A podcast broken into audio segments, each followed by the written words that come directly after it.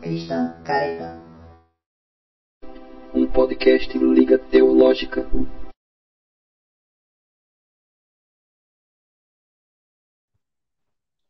Ah, muito bem, meus amigos. Estamos em mais uma Liga Teológica aqui, uma live da nossa Liga Teológica. Agora nós estamos sendo mais fiéis, né, a essas lives. Elas estão acontecendo com maior frequência e nós, como prometido ali nas redes sociais, né, da Liga Teológica, hoje será um tema polêmico aqui, mas eu não estarei sozinho para falar disso porque eu não tenho essa coragem, né, de sozinho entrar nessa batalha. Eu preciso de amigos, eu preciso formar um time aqui, uma verdadeira liga, né, para a gente entrar nesse assunto aí tão polêmico, mas tão legal da gente apreciar e buscar ali uma resposta. Então, já quero chamar aqui para estar tá junto comigo aqui o Paulinho e o Pastor Vitor. Cadê eles? Chega aí, Paulinho, se apresenta, Paulinho. E aí, galera, vamos embora. Hoje vai ser bom, viu? Hoje vai ser bom. Estamos juntos. E o pastor Vitor? Que beleza! Que maravilha! Que alegria! Eu estou muito feliz, eu estou muito feliz, porque dia de live é sempre muito bom, conversar é sempre muito bom, principalmente aí sobre, sobre cultura pop. E vamos que vamos, que no fim das contas a gente gosta de uma polêmicazinha, né? No fim das contas é. a gente fala que não, mas a gente gosta. Mas a gente gosta. Olha aí, o Natan Rocha já está aí. Tô aqui já e 3Ks, que é um perigo, né? A sequência de 3Ks na história americana é um perigo essa sequência aí, viu? Cuidado. Mas já começou mas, lacrando. Já começou é, lacrando. Né? Mas seja bem-vindo. Seja bem-vindo aí, Natan. Nós temos também aqui por trás, né? Você não está o vendo, mas ele está agindo por trás o nosso Iago, né? Que é o nosso Tiago Life, que é o nosso Faustão, né? Que é, que é o nosso Liminha né, que está aí por trás das câmeras, fazendo toda essa condução. Olha aí, olha eu aqui, o Iago está aí, ó, muito bem, já, já sendo presente aí, onipresente nessa live. Olha lá, Guerra dos Reinos. E aí, amigos, boa noite. Boa noite, Guerra dos Reinos. Com quem eu falo, Paulinho, na Guerra dos Reinos? Marcos, quem é a pessoa? Marcão, um abraço pro Marcão aí. Marcos, muito bem. Abração aí, Marcos.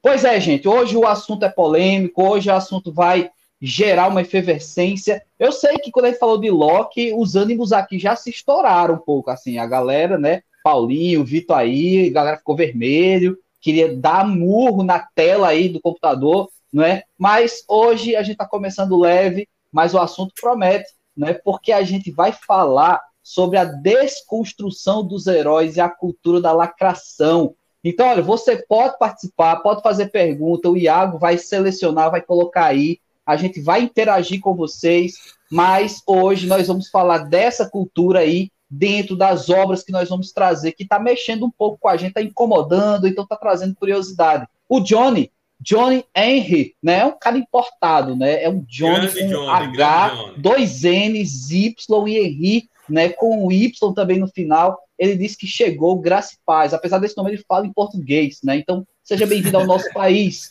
Johnny, seja muito bem-vindo. Um o Tato Johnny, tá aí. O Tato, tato. o, o Tato enganchou, enganchou o dedo na letra A, né? Então ele esticou Sim. a letra A aí, né? Fala, eu não vou conseguir falar com tantos As assim, é, é, é muito tempo de boca aberta, né? Meus defuntos. Então tá aí ele esticando, né, o apelido do nosso querido pastor Vitor, né, para todos os demais. Natan Rocha, por isso que vocês estão trazendo essa live. Quatro casas, agora ele escolheu quatro casas só por conta do que ocorreu na live passada. E aí ele colocou agora quantos? Ah, oito casos. Oito casos. Muito bem. Parabéns, Natan. Muito bem. A desconstrução do herói e a cultura da lacração. Meus amigos Paulinho e Vitor, apenas antes da gente entrar nas obras em definitivo, apenas com esse enunciado, não é? O que, é, o que é que vem à cabeça de vocês assim? O que é que vocês pensam? Desconstrução de heróis e cultura da lacração. Isso tem conexão, esse título não faz o menor sentido, não é? Vitor, pastor Vitor Alves, o que é que você pensa sobre quando você vê esse enunciado? Se você está passando assim na esquina e você vê no topo assim de um outdoor, né? Desconstrução dos heróis e cultura da lacração. O que é que você pensa? É, a, eu penso o seguinte: às vezes sim, tem a ver a, a desconstrução com a, a lacração, né? A, assim, a desconstrução é algo, por exemplo, que eu gosto. Eu, eu gosto de desconstrução de super-heróis. Né? O que eu não gosto, acho que depois a gente vai até diferenciar, é de descaracterização. Mas quando, quando às vezes um autor ele visa desconstruir um personagem, eu acho isso muito legal. Um, um bom exemplo de desconstrução que, a, a, que muitos não gostaram, mas eu sempre disse que eu gostei, né, foi o que aconteceu naquele no, no filme do Star Wars, em que o Luke pega o, o, o sabre e joga, né? E joga fora e tal, porque ah, o Luke é isso, o Luke é aquilo, mas poxa, o cara tava totalmente depressivo ali, né? Então você entende o fato dele jogar aquilo é uma desconstrução. De desconstrução, eu, eu gosto, eu gosto quando o herói é desconstruído. Agora, a lacração, né, no nosso ponto de vista aqui, é quando existe uma pauta forçada não é? Na, na obra, né? Quando existe uma pauta forçada. Aí disso aí eu não gosto, não. Muito bem. E você, Paulinho, quando você vê esse enunciado, faz algum sentido para você? Né? Você também se incomodou com aquele look ou você gostou, né, daquele look que fez uma lucração, né, que é o look lacração, né, jogando ali o sabre para trás. O que é que você pensa? Cara, vamos lá. Eu, eu, eu acho que. Eu concordo com o Vitor no primeiro ponto. Eu acho que desconstrução é uma coisa muito legal. Às vezes a gente vê um roteiro tradicional de um filme desconstruído. Eu acho, eu acho interessantíssimo. Na verdade, a gente acho que todo mundo gosta disso, né? Você pegar aquele roteiro complexo, aquela história que vai haver uma desconstrução do tradicional. Isso é muito legal. Isso não é uma coisa que que, é, que incomoda. Agora, acho que duas coisas incomodam, né? É, primeiro, ainda na questão da desconstrução, é como você faz essa desconstrução. Ela tem que ser bem feita, né? Esse é o primeiro ponto. Desconstruir um personagem é, é uma tarefa difícil, principalmente quando já é um personagem estabelecido. Se você tem um personagem que é estabelecido na cultura pop, e aí você faz uma continuação de um filme depois de muitos anos, se você faz, dá uma nova versão a ele, então você precisa desconstruir, mas saber como desconstruir. Vamos, vamos dar o exemplo do Luke, já que você citou aí. Não me incomoda, não me incomoda, isso a mim, tá? Eu, eu sei que tem muita gente que incomoda até a desconstrução do Luke, mas no meu caso, não me incomodou tanto a desconstrução do Luke. É tanto que quando eu estava no cinema assistindo Os Últimos Jedi, eu me incomodei, mas pela desconstrução que houve de alguns conceitos uh, que o Ryan Johnson quis fazer, eu achei bem interessante e de primeiro até saí gostando do filme. A gente elogiou o filme, inclusive, quando, quando saiu na porta do cinema. Aí no outro dia eu fui assistir de novo, né? Vou lá assistir de novo. E aquelas coisas que me incomodaram, entendeu? É aí, fora da emoção, o filme que eu tinha que estava em 9 para mim, baixou assim drasticamente para 7. E nos dias de hoje, os últimos Jedi já vai em 5. Se eu for assistir de novo, tá diminuindo para 4. Olha só, então, para mim, pior do que a desconstrução do, do, do filme é, dos últimos Jedi, não é? Do, foi os últimos Jedi? Não, do, do anterior. O primeiro. O, não, o segundo. Ah, da nova trilogia. O primeiro é o Despertar da Força. O segundo. O segundo é os Últimos Jedi. Ah, os Últimos Jedi. Ah, tá. Não, o segundo é qual? Os, os Últimos Jedi. Jedi. Os Últimos Jedi. Pronto. Pronto. Para mim, pior do que o que aconteceu nos Últimos Jedi é, por exemplo, é depois no terceiro filme o Luke aparecer segurando o sabre e dizer, um sabre precisa, o sabre do Jedi precisa de mais respeito, não é? Só para tentar desfazer a, a desconstrução. É, isso para mim é mais ridículo. Isso é, é, é, é, muito pior do que a desconstrução, sabe? Você tentar refazer dessa forma desastrosa. Tá ligado? J.J. Abrams ali tentou corrigir né, as críticas que tinham sido feitas, mas aí a trilogia ali já estava perdida, totalmente desconectada, infelizmente. É tanto que o, o, o, Como é o nome do último filme? A Ascensão Skywalker. Ascensão Skywalker. É um, é um filme que, para mim, isoladamente, ele tem bons momentos eu gosto de alguns momentos. Eu gosto mais da sessão Skywalker do que dos últimos Jedi. É, uhum. Eu gosto, eu gosto mais, tem uns momentos legais, mas como um todo, como trilogia, o filme termina não funcionando no final. Ele é, infelizmente. E, e aí, é, só retomando né, o raciocínio, então assim, é, não há problema com desconstrução.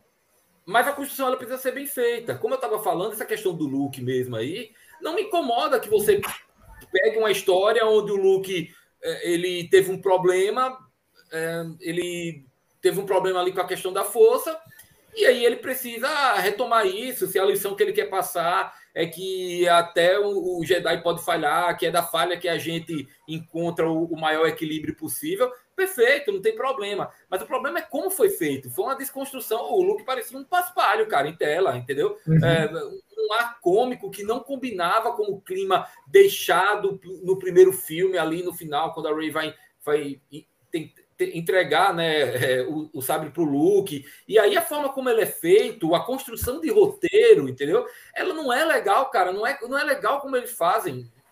O que eles fazem com o Luke? O Luke que leva uma queda, que simplesmente fica caindo feito um velho gagá. Você não precisa fazer isso para desconstruir o herói. Você não precisa fazer ele de ridículo. Entendeu? Que esse é o grande problema, são os extremos. Ah, para fazer para o cara falhar, o cara tem que ser um paspalho. Não precisa fazer isso. Então, acho que Sim. o problema da desconstrução é como a desconstrução é feita. Então, vamos lá, recapitulando. Desconstrução, ok. Como ela é feita, tem que ser feita de uma forma boa. E, por último, é o que o Vitor falou, que é a descaracterização que quando você não faz da forma correta, você descaracteriza o personagem. E muitas vezes você já, descaracteriza, já descaracteriza o personagem, não é nem como você faz, é pelo conceito mesmo que você coloca, assim. Você já descaracteriza Sim. ele. E eu também não gosto de descaracterização de personagem com essência forte. Vou dar um exemplo. Porque, assim, né? A gente vai falar de cultura da lacração, certo? É, é, e quando a gente entrar, Léo, antes dessa introdução, no, no, no aspecto mais voltado aí para a cultura da lacração, aí eu quero detalhar sobre esse termo. Mas nesse primeiro uhum. momento, só ainda ficar nessa questão de que a gente não precisa só se referir à cultura da lacração para falar sobre é, é, é, descaracterização. Um exemplo, né? Um exemplo. Você pega o Homem-Aranha do Andrew Garfield do Andy Garfield. O, Homem-Aranha foram aqueles dois filmes ridículos. O não tão espetacular Homem-Aranha. O, o, é, o mediano Homem-Aranha, né? O mediano Homem-Aranha, que eu e Vitor fomos assistir, inclusive, em Recife. A gente morava lá na época, o primeiro. A gente foi assistir. É, esse dia é muito engraçado, viu? Porque meu, meu defunto, eu vou jogar. É, rapaz! O meu defunto ficou meio apertado, querendo ir no banheiro no final, e o filme era tão ruim que ele queria ir embora. Eu falei: você não vai sair, não, não vai me deixar sozinho aqui assistindo essa porcaria aqui e vai embora, não. E ele ficou apertado até o final e depois saiu correndo daquele filme. Aquele filme de conceitos totalmente errados. Por que eu falo isso? O segundo, Era melhor ter saído. Olha, era melhor você ter saído. Hoje eu, eu acho que eu, eu deveria ter permitido você sair. Era melhor para você. Mas é, qual é o problema? Da... O segundo, inclusive, eu não fui nem para o cinema assistir. Tanta raiva que eu tive no primeiro. E aquele segundo é ridículo, aquele elétrico é ridículo. Eu esqueço esses filmes. Mas qual é o problema para mim daquele filme? Você pega um Homem-Aranha, que o, a principal essência do personagem é o quê? Eu sou um garoto, eu sou um jovem comum que ganho poderes que abdico da minha vida, que fico me quebrando para poder ser herói. Eu escolho ser herói. É a essência do Homem-Aranha. Aí os caras vão e colocam o Homem-Aranha praticamente. Com fator de cura. Mil, fator de cura. Fator de cura genético, porque o pai dele fez uma experiência genética. Velho, não tem nada a ver. Aí você quebra totalmente a essência do personagem, é... o que é o personagem. Então, é no primeiro momento, o que eu tenho a falar sobre sistemas é isso. E a cultura da lacração, vamos detalhar já já porque é um assunto que, querendo ou não, muita gente discorda, tem um, é um pouco delicado, então a gente entra com mais detalhes já já. Uhum. Pois é, eu, eu, eu, vou, eu vou juntar as ideias de vocês, porque agora a gente precisa entrar nas obras, certo? A gente vai trazer algumas obras aqui e elas têm características diferentes. Porque vai ter obra que a gente vai falar expressamente sobre a desconstrução do herói, certo? E tem obras que a gente vai falar também da cultura da lacração. Então, eu vou juntar essas duas ideias, porque o que o Vitor trouxe aqui é algo muito interessante, que é a descaracterização. Isso aí a gente vai ter que falar, não é? então, qual, qual, é, qual é a junção que eu trago aqui? É que existe sim uma desconstrução de heróis, que pode ser boa ou ruim, certo? Porém, quando a desconstrução de heróis atende a uma cultura de lacração, ou seja, para desconstruir, eu uso uma premissa da lacração, isso pode gerar uma descaracterização, consequentemente. Tá entendendo? Então é isso que a gente vai trazer, vai trazer aqui, não é? E, e, e, vai, vai brincar um pouquinho com algumas obras que vão aparecer. Mas antes disso, Pastor Vitor queria falar, antes da gente entrar nas obras? Não, é, primeiro o comentário do Tato espetacular aí, né? De que desconstrução é termo do Masterchef, isso é verdade. né? O cara faz é. uma bagunça lá no prato, fala, não, é, é não sei o que, desconstruído, né? Então, enfim, é. isso é, é, legal. Olha, olha o comentário do, do, Rafa, do Rafa Bezerra aí, Iago. Coloca esse comentário aí, que ele é muito bom aí. Cadê? Olha só. Lê aí, Leozinho. Tem um stream que eu já chamo de Lacrafix, porque meus irmãos tá fácil não. Rapaz, é verdade. Gostei, gostei. Eu gostei, viu? É Lacrafix. Lacrafix. É, não, o que, eu, o que eu ia falar é o seguinte: é, essa questão de desconstrução ela, ela é interessante. A DC ela faz isso de forma mais inteligente do que a Marvel nos quadrinhos, né? Porque você, o que, é que a DC faz? Ela pega um Elseworld ou um universo paralelo e desconstrói o super-herói. Né? Se der certo, massa, forma uma história arretada. Se não der certo, o personagem principal, o Batman, por exemplo, da Terra 1, vai continuar lá. Entendeu? Então, recentemente até teve até o Cavaleiro Branco, que o Coringa se recupera e tal, beleza? É, é, e é uma história excelente, mas não é o Batman do, do da Terra 1, vamos dizer assim, né? E a Marvel, o que é que ela faz? Ela pega, por exemplo, o Capitão América e transforma o Capitão América num agente da Hydra sabe? Mas não é o Capitão América de um Orife ou de um universo paralelo, é o Capitão América da Terra 616, que é o universo principal Aí da Marvel. Aí você quer, você pegar o Capitão América e transformar no agente da Hydra, é a mesma coisa de você pegar o Pantera Negra e colocar ele como um personagem branco ocidental, tá ligado? É, é, é terrível isso.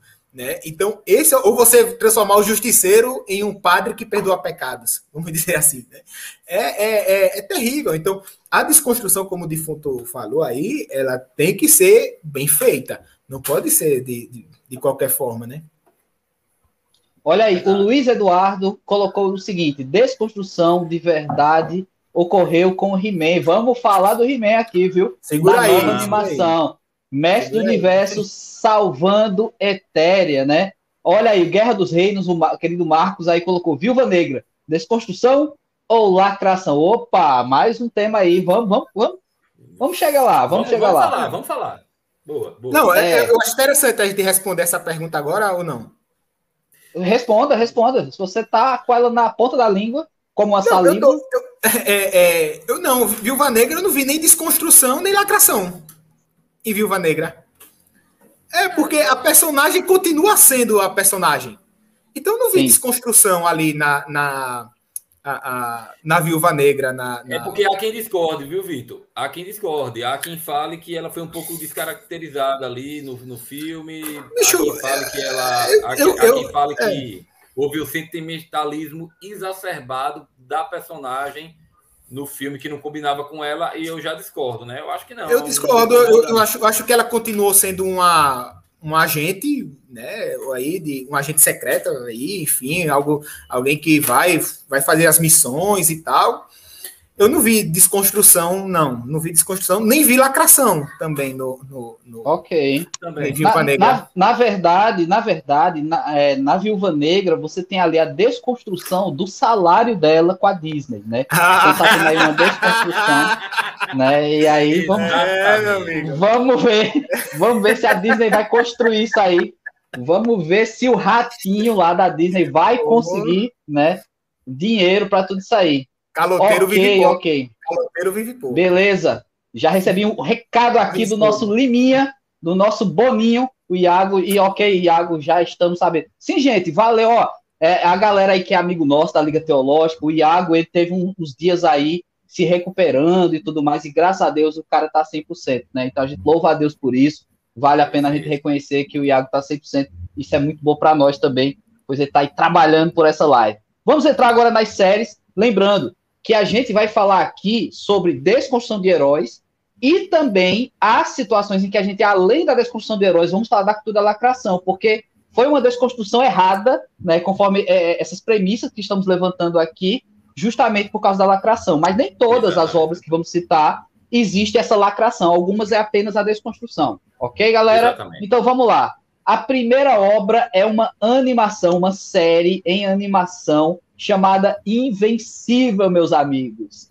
E aí, o que foi que vocês acharam? Porque ali você tem uma desconstrução mesmo do tema do herói perfeito, sabe? Aquele cara que é bom acima de tudo, né? E, e uma série muito pesada em termos de violência gráfica, muito sangue, né? Quem já assistiu aí, e eu vou dar só um spoilerzinho aqui: a cena do metrô é a cena, sabe assim? Eu queria que Homem-Aranha tivesse uma cena do metrô daquela, né? Mas a cena do metrô do Homem-Aranha é muito leve.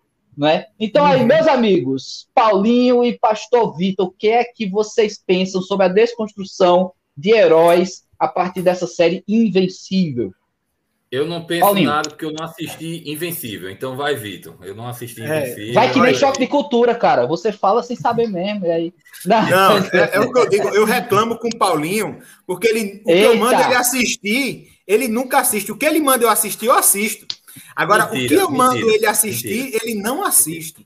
Eu já mandei ele assistir Invencível várias não, vezes, não, ele não. nunca assistiu. É verdade. Mas, é verdade. Invencível, mas escute só. O problema é que eu admito que assim, a animação já não é uma coisa que que eu assisto mais com tanto gosto. Não, cara, mas Invencível eu... você tem que assistir. Oh, Ela é diferenciada, Paulinho. É diferenciada. É diferente. Você, você, você não pode desprezar um gênero, não, rapaz, de, de, da cultura não, pop. Não, eu não estou desprezando. É porque o tempo é Briga. pouco. O tempo é pouco. Vamos brigar. vamos lá, vamos lá, vamos lá. Ó, o tempo é pouco. O tempo é pouco da gente, do dia a dia. Então, quando... que canivete perigoso. então, quando, quando a gente é, tem muita coisa para assistir para escrever para a liga. Como vocês já tinham assistido Invencível, eu fui assistir outras coisas, entendeu? Não, Mas não, eu vou assistir. Não, não, não. vai não. Vai não. Você não assiste nada do que eu mando você assistir. O, Olha. o Luiz Eduardo tá falando de The Boys também, né? Que dizem que tem uma. É, é desconstrução. Vamos, Invencível aí, né? Vamos também. chegar lá, Mas vamos vai, chegar lá. Coloca aí, Vitor, Invencível, vai falando sobre a série. Eu já conversei é, sobre a série com algumas pessoas. Isso. E aí a gente entra no assunto. Junto. Invencível, Invencível para mim é o seguinte. Ah, eu não vejo tanta desconstrução no Invencível. A, a desconstrução do, no herói, do, do, do universo super-heróis, realmente pode acontecer por causa da violência gráfica, tem aquela questão lá, assim, vamos, soltar spoiler aqui, né? Porque assim, já, já tem muito ah, tempo da série.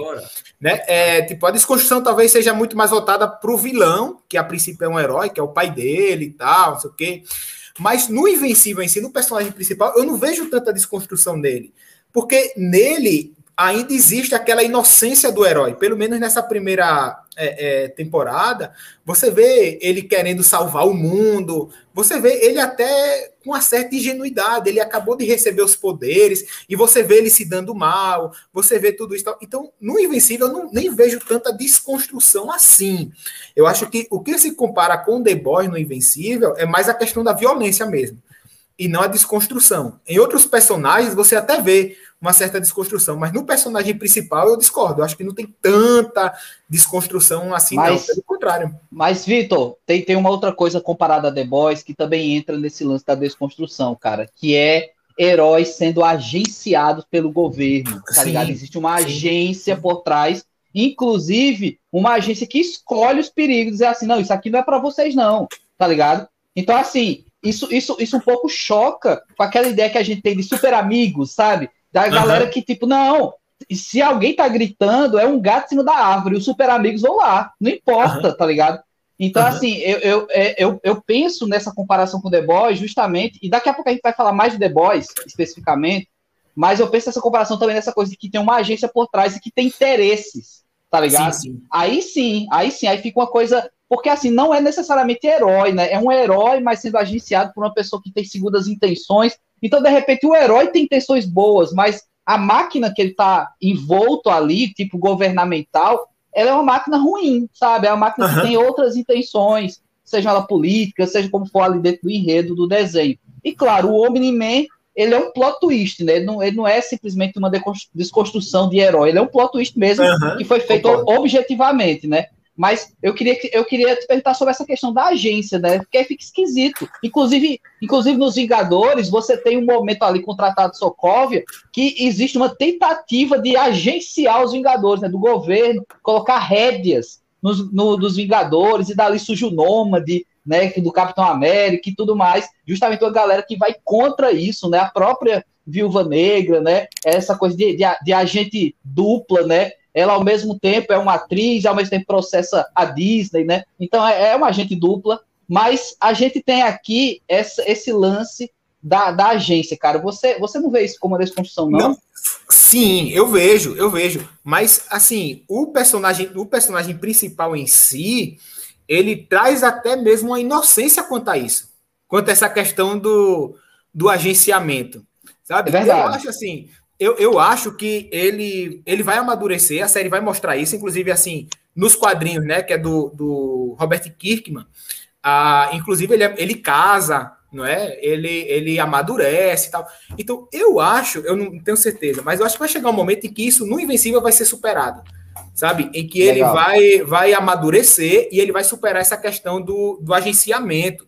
Agora sim, o agenciamento é uma das, uma das desconstruções aí que, que acontecem no, no filme. Mas eu tô falando assim, no Invencível, no personagem principal, no Invencível, tá. eu não vejo tanta desconstrução. Nos outros, beleza. Okay. Porque tem essa questão do agenciamento, que é o ápice, um dos ápices aí da, vamos dizer, da, da desconstrução. Não é? Então. É, o Luiz é, Eduardo está falando aí o que o Vitor já é, disse, que a desconstrução tá a, a desconstrução. Né? É, que, é, que também, é mais esse plot também. twist, né? É um plot twist. Ó, ele, ele, ele é o vilão da série, né? Ele, ele é alguém que ó, se apresenta como herói, mas depois a gente descobre que ele é o vilão e tal.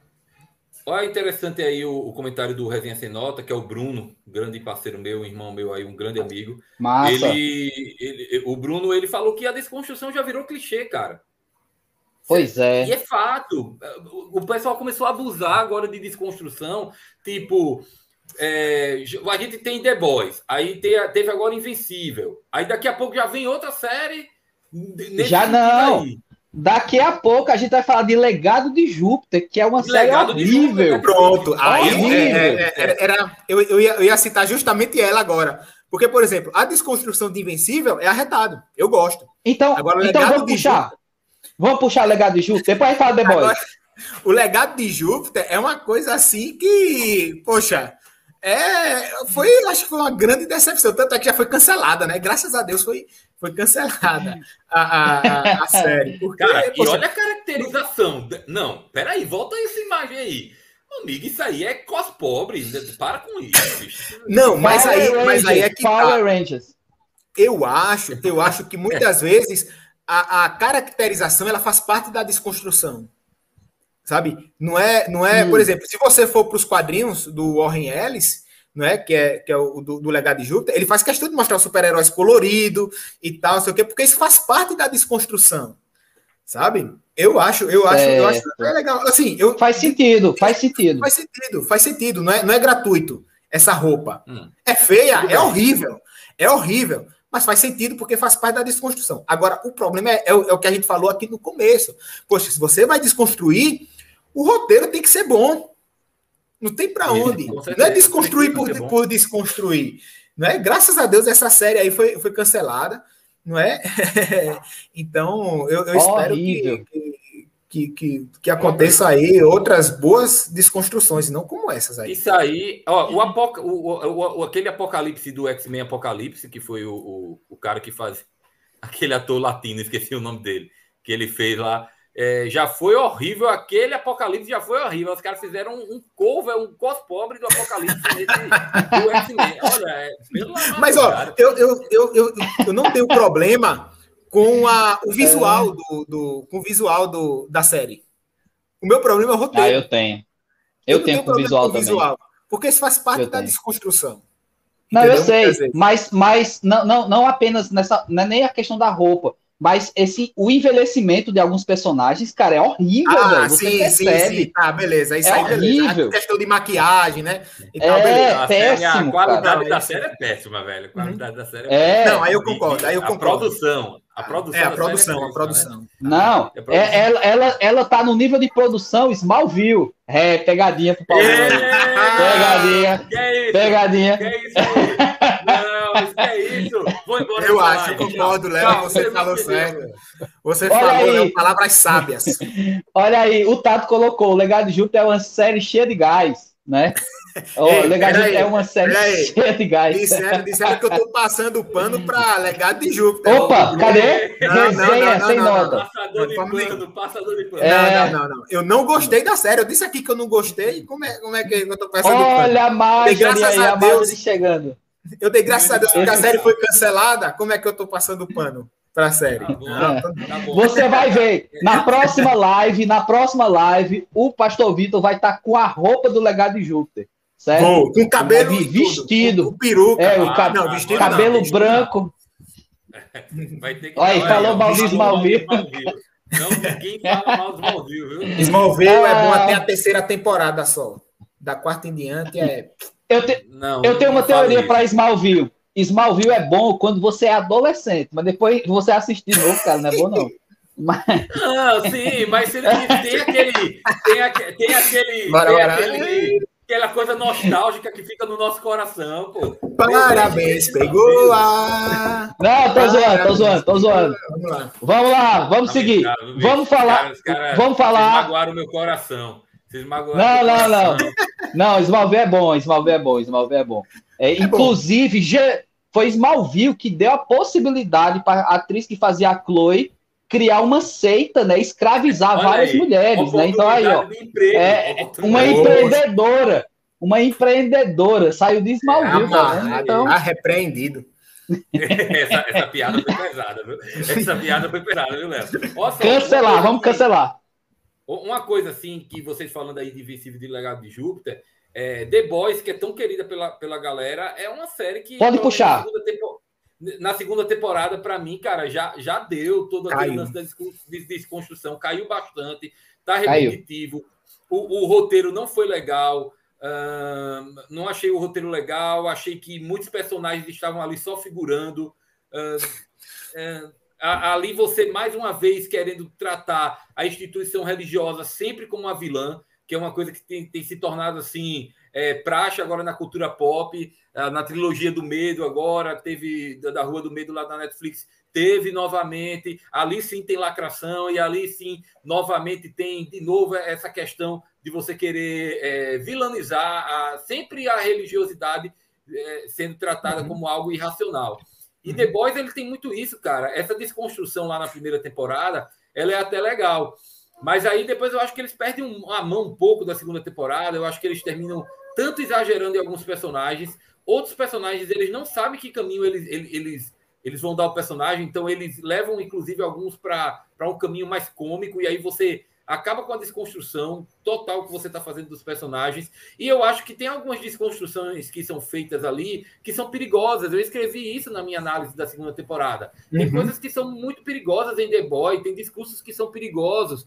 É, é, na primeira temporada mesmo, que é uma temporada melhor, você tem um discurso da Starlight lá, onde ela vai falar sobre Bíblia, onde ela vai usar versículos, e ela usa um contexto totalmente errado, cara, para falar da Uhum. Bíblia, para falar sobre, sobre questões que, que a Bíblia fala totalmente diferente, e muita gente que não tem acesso ao conteúdo bíblico de verdade, ele vai assistir aquilo ali e ele vai entender dessa forma. Lógico que o cara tem liberdade para fazer, o cara não está ali para ser para evangelizar. Aliás, não é nem que para evangelizar, mas o cara ele não deve nada a- a- ao cristianismo, ele está fazendo a obra dele ali. Mas eu estou falando também que essa desconstrução dessa forma é perigoso. E é perigosa, e a gente precisa falar um pouco sempre disso aí também, né? É, para quem está assistindo a live e não leu, a análise que eu fiz lá da segunda temporada vai ler, porque eu falo um pouco sobre isso, né? E, e eu acho que termina ficando um pouco repetitivo essa questão dessa desconstrução. O Bruno, agora há pouco, estava falando aqui que até essas três séries da Marvel aconteceu isso agora.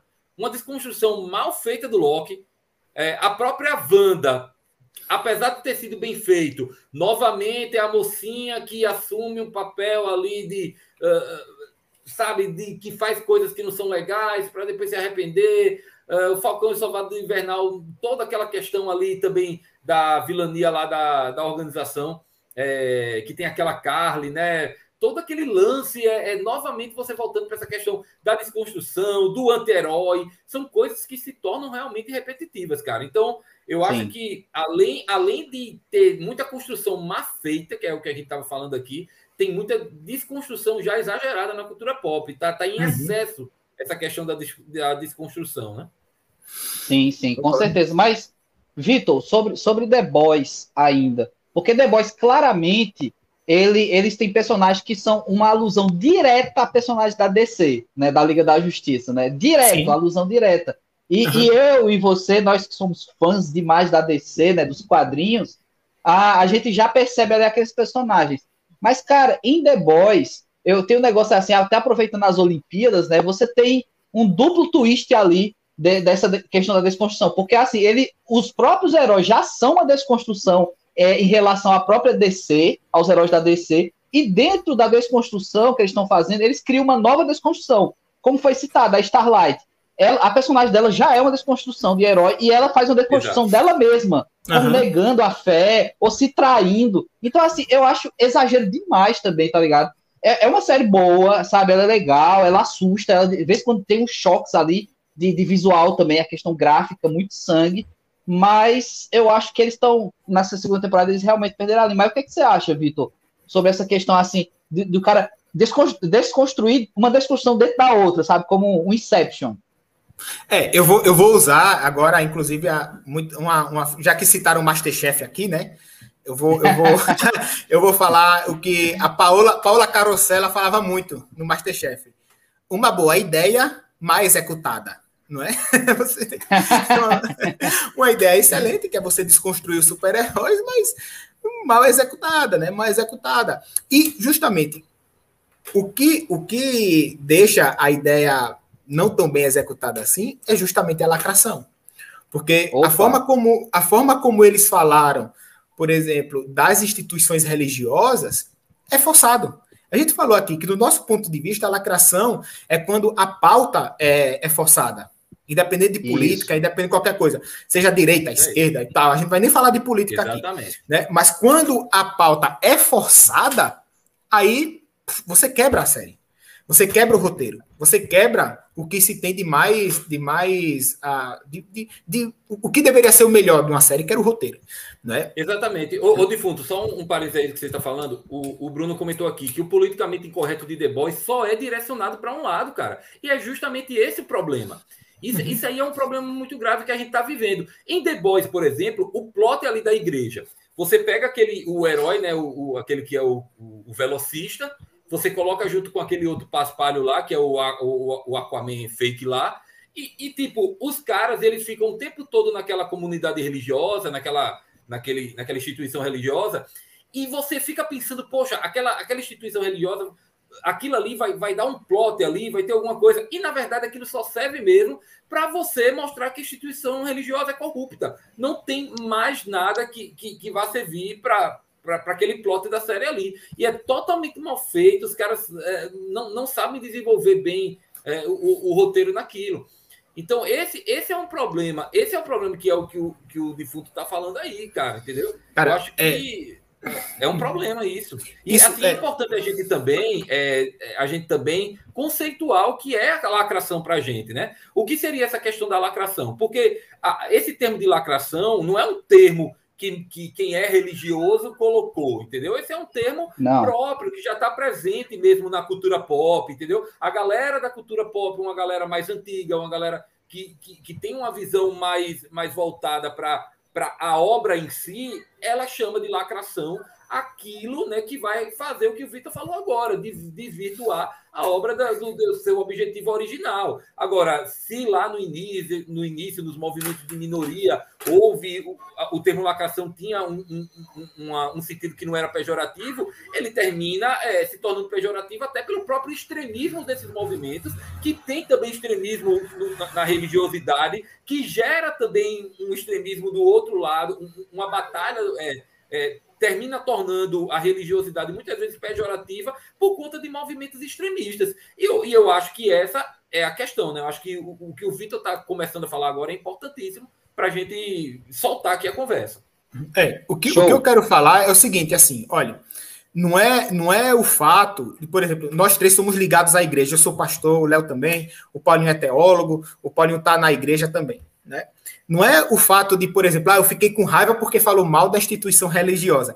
Não é isso. Não é isso, porque nós aqui somos coerentes o suficiente para saber dos erros que nós cometemos como igreja.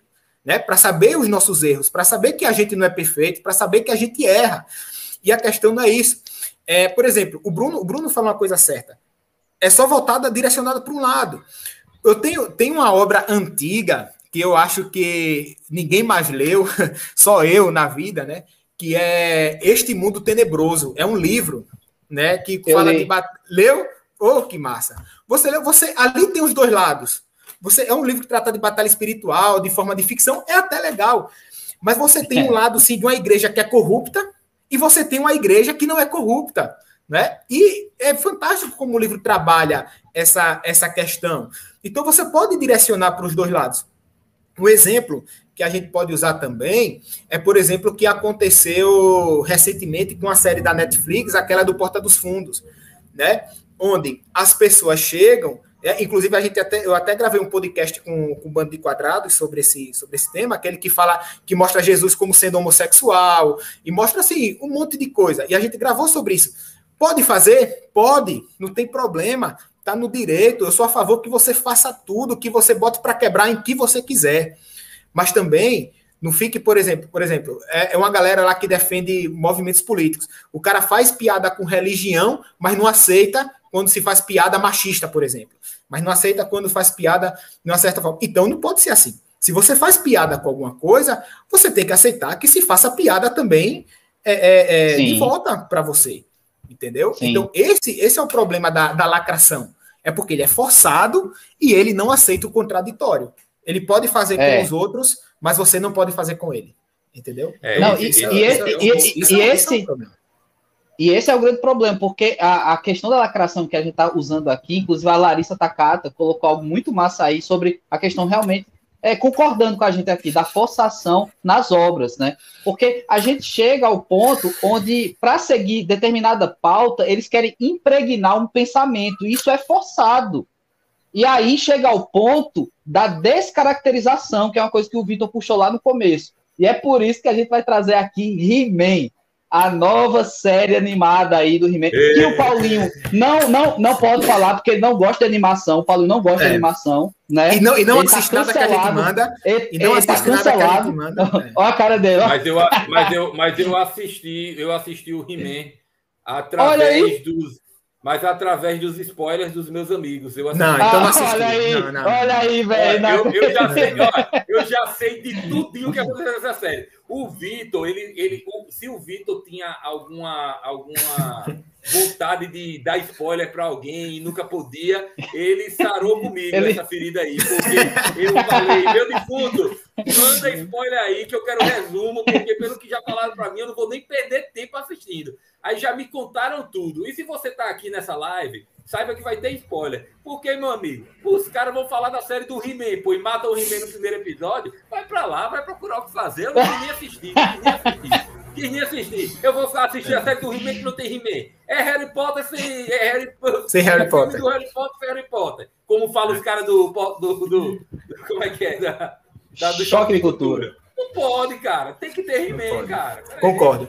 É, o He-Man, o He-Man é o seguinte. É, muita gente, pessoas que gostaram assim da série, disseram assim: ah, mas a série não se chamava He-Man, se chamava Os Mestres do Universo. Quando você fala Mestres do Universo, você remete ao He-Man. Não tem pra onde. Então Lógico. ele tem que ser o protagonista da série, não é? Exato. O meu, o meu, o meu problema aqui, vamos lá, com o He-Man é o seguinte: é uma série que tinha tudo para ser excelente é uma série que ele traz conceitos muito bons. Né? Por exemplo, o fato, a espada que se divide, uma parte vai para o céu, outra parte vai para o inferno, isso é muito bom. O fato de, de, de acabar a magia em Eterna e criar ali meio que um futuro distópico, tá? aquilo é muito bom. O conceito Mad é Max. muito bom. Agora, sem He-Man. Sem He-Man. Sem He-Man. Sem He-Man. Né? E aí você quebra. E aí, por que eu vejo lacração em He-Man? Justamente pela forçação do protagonismo da Tila. Porque o que é que eles fazem? Ele pega a Tila, a Tila na série clássica era uma personagem divertida, era uma personagem forte, ela não era fraca, Isso. ela era forte, ela resolvia muitos dos problemas, ela estava nas batalhas, ela lutava e tal. Mas aí eu vou falar até o que eu disse na, na, na análise que eu escrevi. Você pega a Tila e transforma ela no Brucutu. Né? Você pega, olha só, Aí, aí é onde está a lacração. Cabelo Você quer- curtozinho, A- aque- mufinoso bicho, aquele, aquele corte de cabelo, aquele corte de de cabelo, general. aquele corte de cabelo dela é típico de, de mulher que é masculinizada. Isso, isso, Isso. acontece no filme da, da Disney, da Raya. Se você assistiu, tem uma mulher masculinizada também, que tem o mesmo, o mesmo corte de cabelo. Enfim, e aí você, estere- você termina dando o estereótipo para ela, que tipo, como é que você quer mostrar a força da mulher masculinizando ela? Exatamente, e esse é o problema. Esse é o problema. Você transforma ela no brucutu, né? Até a feiticeira, uma idosa toradona. Tá ligado? É muita a maligna, a maligna também. Todas as mulheres são brucutu. Não tem pra onde. Então, esse é o problema. Você quer chegar aí, aí, aí é onde tá a questão da lacração, a forçação. Bicho, se você quer, ah, é porque quer ganhar novos, novos, é, é, é, quer ganhar um novo público, escreva um roteiro bom, velho. Escreva um roteiro bom. A Tila não precisava daquele protagonismo, não. Não precisava pegar e transformar ela no brucutu. Né? Agora, apesar disso, a série, pra mim, na minha opinião, termina bem. Termina interessante. Você fica querendo assistir o próximo episódio. Mas eu espero que na próxima temporada o He-Man apareça, né? O He-Man, pelo menos, protagonize a série. Pois é. Pois Olha é, só, a gente vai, se- vai- rapidinho, rapidinho. Se você quisesse dar um protagonismo à mulher, você tem a Xirra que você podia usar. Sim, não é? total. E não, e não, e não Total. descaracterizar a Tila para fazer isso. Enfim. Mas com certeza a Xirra vai vir aí com aquela roupa de general, vai vir com aquele, né, aquele negócio É. meio, né? É. Pode, pode ter certeza, cara. Pode ter certeza aí. Olha, Lacre é, em ação aí. É, e assim, o He-Man é, é um alerta para esse movimento da cultura pop, porque a gente também daqui a pouco vai falar de alguns filmes, e eu fico sinceramente com medo da, do novo Matrix, do que vão fazer com esse novo Matrix. Eu fico um pouco com Ah, medo. sim. sabe? Eu nem quero discorrer demais porque é, é futurologia, a gente nem sabe, né? Justamente para atender determinada agenda, cara, para atender a determinada é, la- cultura de lacração. Porque aí, trazendo inclusive uma palavra sua, é, Pastor Vitor, sobre essa coisa da descaracterização. Em He-Man, cara, é muito descaracterizado. Inclusive, como em outras obras do cinema também, de filmes, é que para você fazer a mulher assumir um papel né, de, de destaque, você pega a figura do homem e desfaz completamente o papel dele. Porque, ó, no, no- nessa série de He-Man, não sei se o Paulinho tem esse, esse, é, esse spoiler também, mas quando eles vão para o céu da, daquilo ali, né, é, é, do, do- a pretéria, né, Pretérito. deles lá, então quando eles estão lá, todos os heróis, né, os He-Mans que já existiram na linha do tempo, Os campeões. eles, eles, os campeões, eles quando morrem, eles escolhem a forma que querem estar no céu. E todos escolhem já- ficar forte, ficar lá na, na- na, melhor forma deles, porque eles têm essa transformação a lá Shazam, né? É um garotinho que vira um cara fortão. E aí o Adam, ele escolhe ficar fracote, ele escolhe ficar, né, o fracote que sou eu e a gente também, a gente é tudo fracote aqui, né? Mas não é dizendo assim que ser magro é ruim, não é isso não, eu sou magro, buchudo ainda, né, e careca, né? Mas assim, o Adam escolhe, ele é o único, ele é o único que escolhe ficar na, naquele, naquela forma menor. Porque assim, é uma forma da lacração dizer assim: olha aí, esse cara não serve mais, esse cara não serve para ser He-Man. Né? E aí, justamente no momento da transformação dele, ela não acontece. E aí cria-se todo esse enredo e essa pressão sobre a Tila. Sabe assim? Não, porque ela é que vai assumir. Então, é uma passagem de bastão muito forçada, velho. Se for uma passagem de bastão, ela é muito forçada. Então é justamente o que a gente estava falando no começo. É uma desconstrução, mas atendendo uma agenda da lacração. E isso gera uma descaracterização. Sabe? Essa é a formulazinha. Olha, Veja, veja, veja onde isso também acontece. Mulher Maravilha, mil- 1984. Né? Veja, o filme foi péssimo. Eu acho que eu dei dois ou dois e meio. na- Ele é ruim. Péssimo, péssimo. Não, não é ruim, não. É péssimo. É péssimo. Bicho, é, é, é, você. Olha, ve- veja só, veja só. Aí, aí é onde a gente vai entender a lacração. Ó, o Vitor Todos hoje os aqui tá homens. pistola, viu? Não, tô, não, tô de boa, tô de boa, tô de boa. Todos você os tem a homens. participação, você tem a participação de Cats lá, cara. É, é bonito. É, né? todos, todos os homens, literalmente, são retratados como tremendos babacas. Que quando a mulher É. passa, fica. "Oh, é, é", todo, todos, todos, sem exceção. Tira piadinha, todos ficam olhando as partes da mulher lá e tal. Agora veja, veja o que acontece. A Mulher Maravilha, ela pede pro Steve Trevor voltar. O Steve Trevor volta no corpo de outro homem, porque o que ela enxerga ali é a essência da pessoa, não é a pessoa. E aí ela se deita com o cara. E veja, ela tá usando o corpo de outra pessoa para se relacionar. Se isso fosse o contrário. Pensa a zoada que ia Eita! ser na internet. Se fosse Isso. um homem que usasse o corpo de uma mulher e tava sem o consentimento dela. Né? Isso já aconteceu. Isso já aconteceu. ia Patrick ser. Swayze, Patrick Swayze e Whoopi Goldberg em Ghost.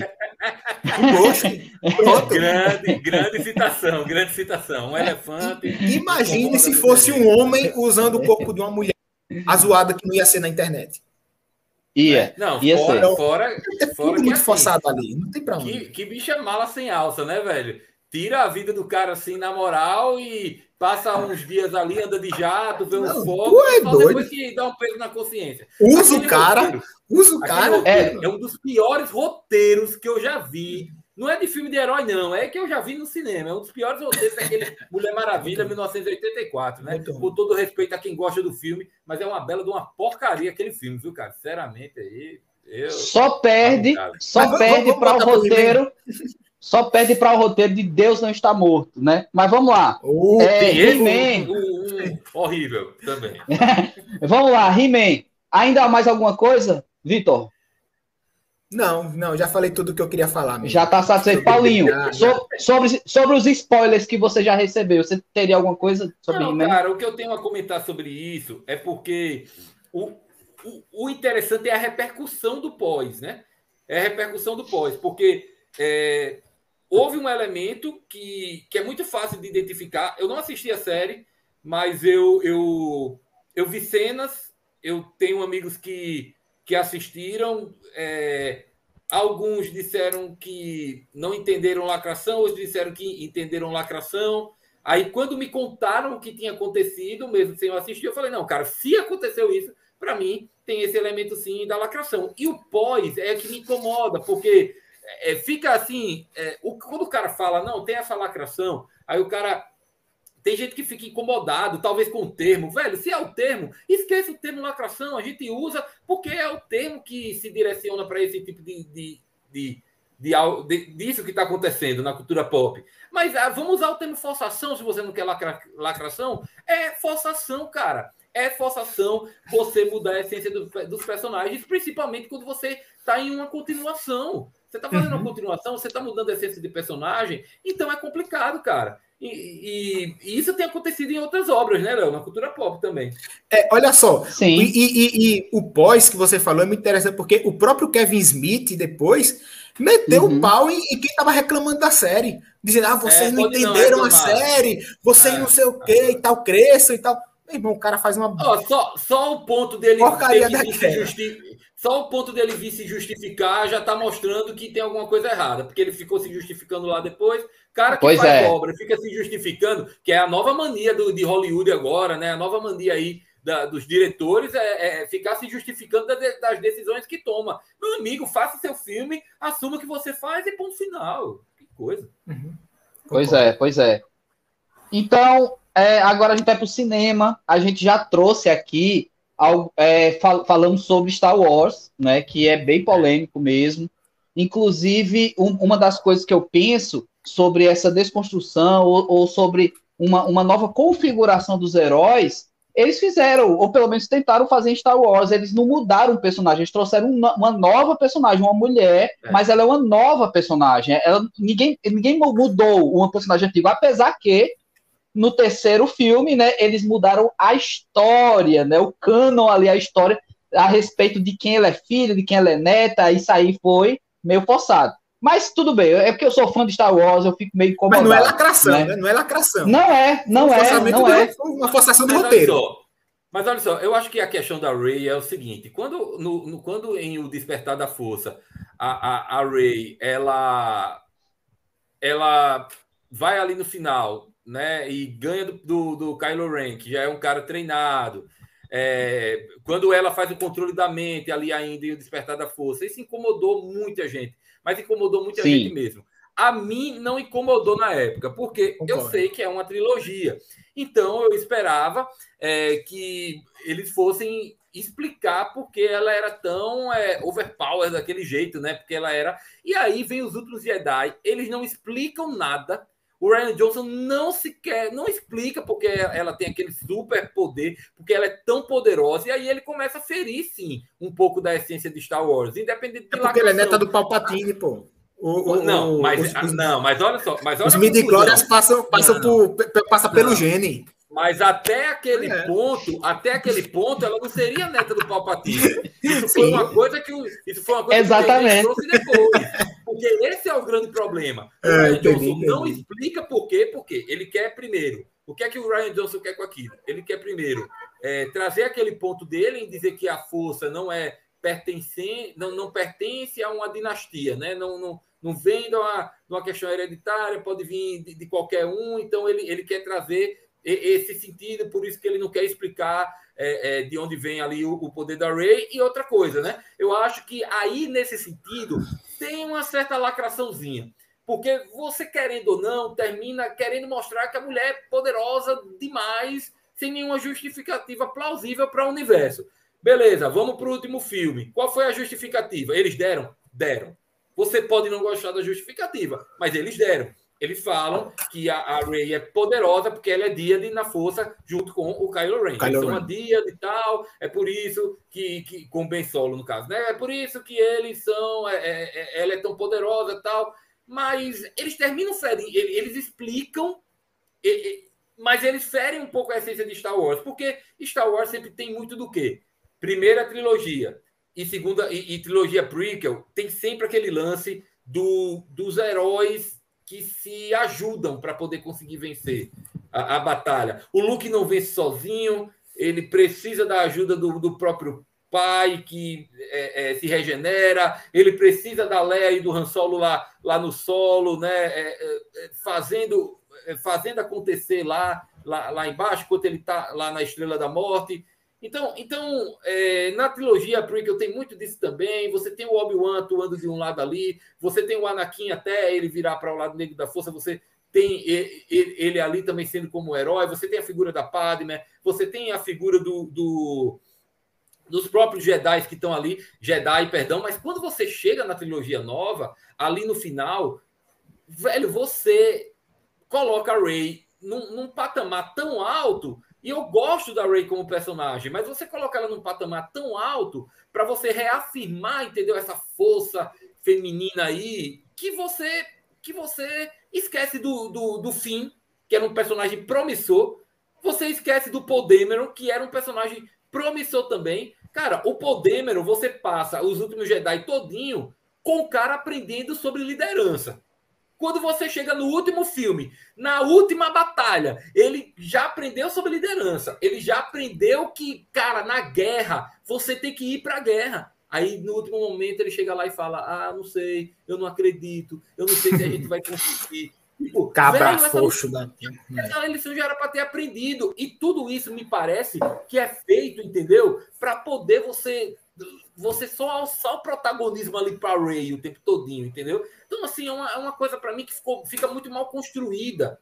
Né? Não tem aquela lacração tão exacerbada, não tem aquela forçação tão exacerbada, mas tem um pouco de forçação sim. Isso é uma coisa que tem acontecido muito na cultura pop. Né? E aí os caras terminam estragando a essência de, uma, de, de, de um produto tão importante para a cultura pop que é Star Wars. E, infelizmente, a trilogia ela não funciona. Infelizmente. É, a, a, gente tem um, a gente tem um grande problema. Não é, não é o momento para hoje né, fazer análise de obra nesse sentido, mas a gente tem um problema aí dessa liberdade criativa, né? Um diretor vai para um caminho, o outro vai para o outro, né? Isso é, é. gerou um grande problema. Mas vamos lá, meus amigos, vocês é, assistiram Caça Fantasmas com as mulheres? Sim. Infelizmente eu assisti.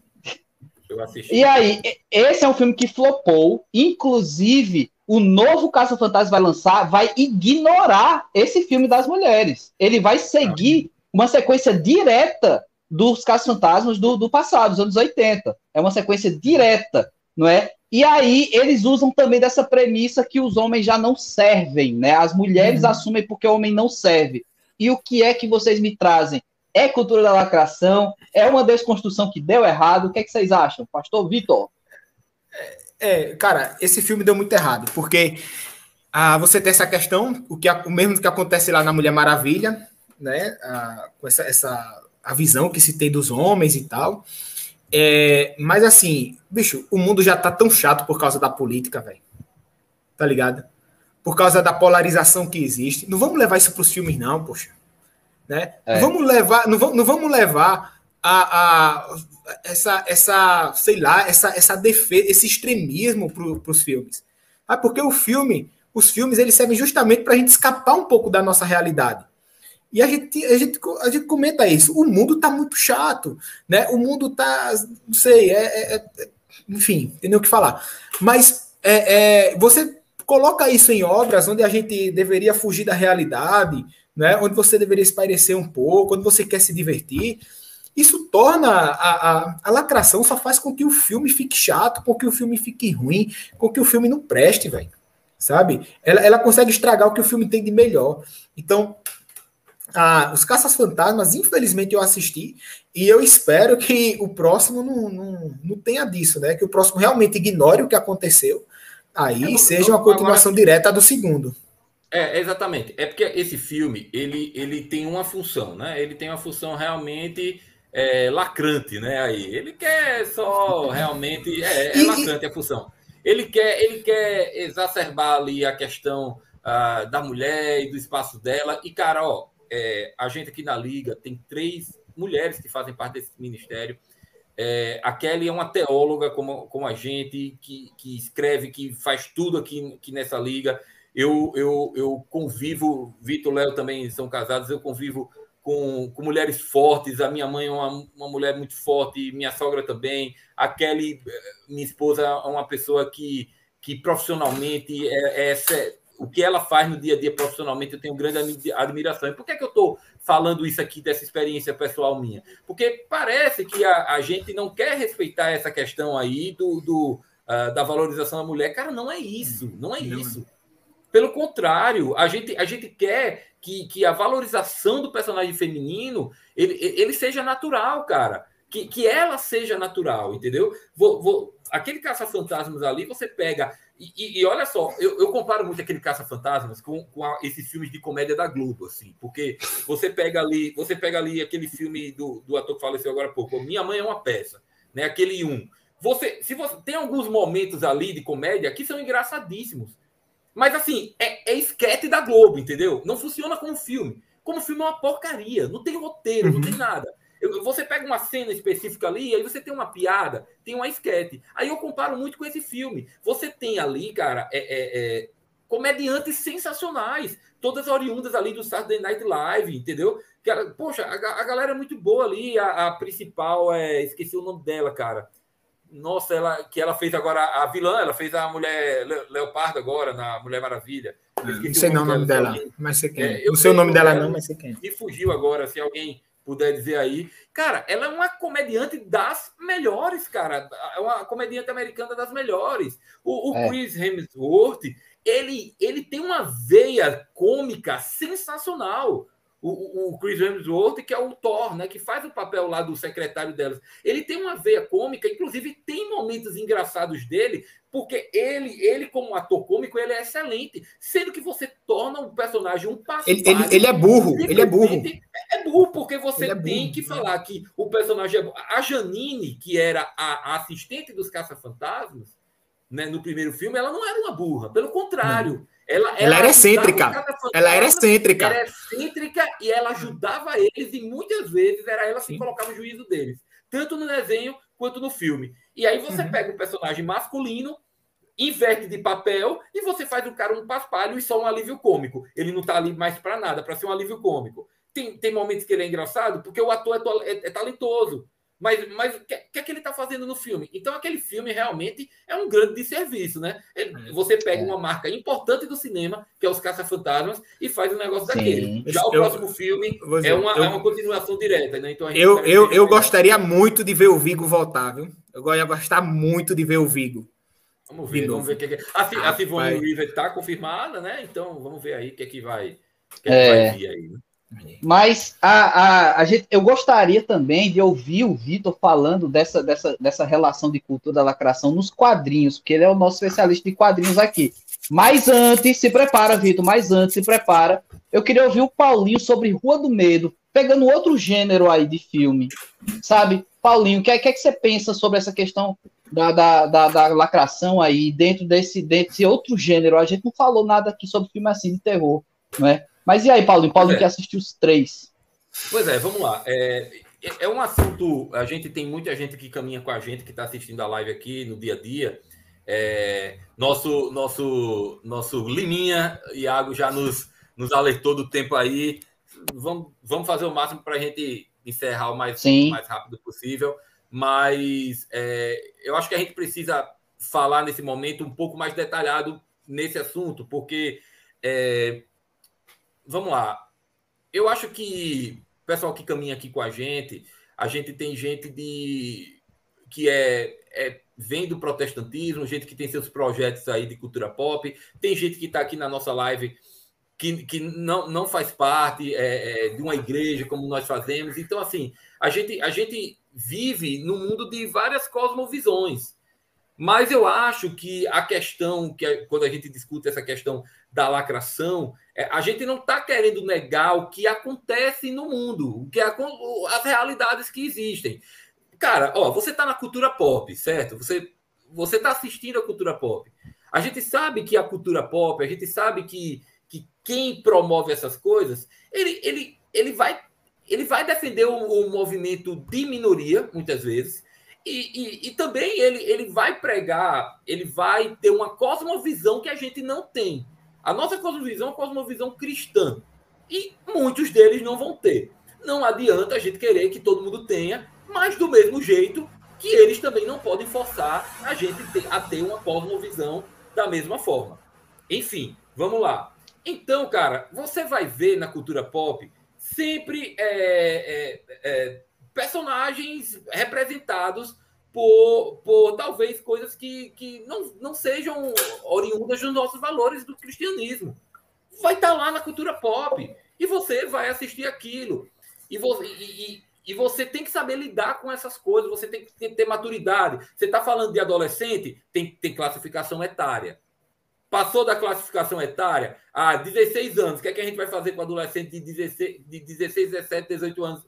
18 já é jovem, né? Partido para a juventude. E o adolescente de 16, 17 anos. Aí é a questão da orientação. Aí é a questão de você criar uma, uma juventude pensante, que esse é um dos objetivos desse projeto desde que ele foi criado. Não adianta é, é impor nada a ninguém. Vamos criar uma juventude que reflete, que é crítica, que é pensante, que entende o texto bíblico. Ele não segue a Bíblia porque mandaram ele seguir porque a igreja, o pastor fala que ele tem que fazer. Não, porque a gente instruiu ele a, a, a entender isso. E, e para que ele tenha uma relação com Deus, que ele sinta no Espírito Santo, através do texto bíblico, também com um lado racional, que a gente sabe que a fé tem um lado racional, e, e que, que ele junte tudo isso e que ele tenha a compreensão das coisas. Dito isso, quando a gente vai para a Rua do Medo, é, no primeiro filme, você tem uma história muito legal que faz homenagem aos filmes de Slash, ali como Pânico. Eu sei que vocês fizeram do verão passado. Para quem gosta,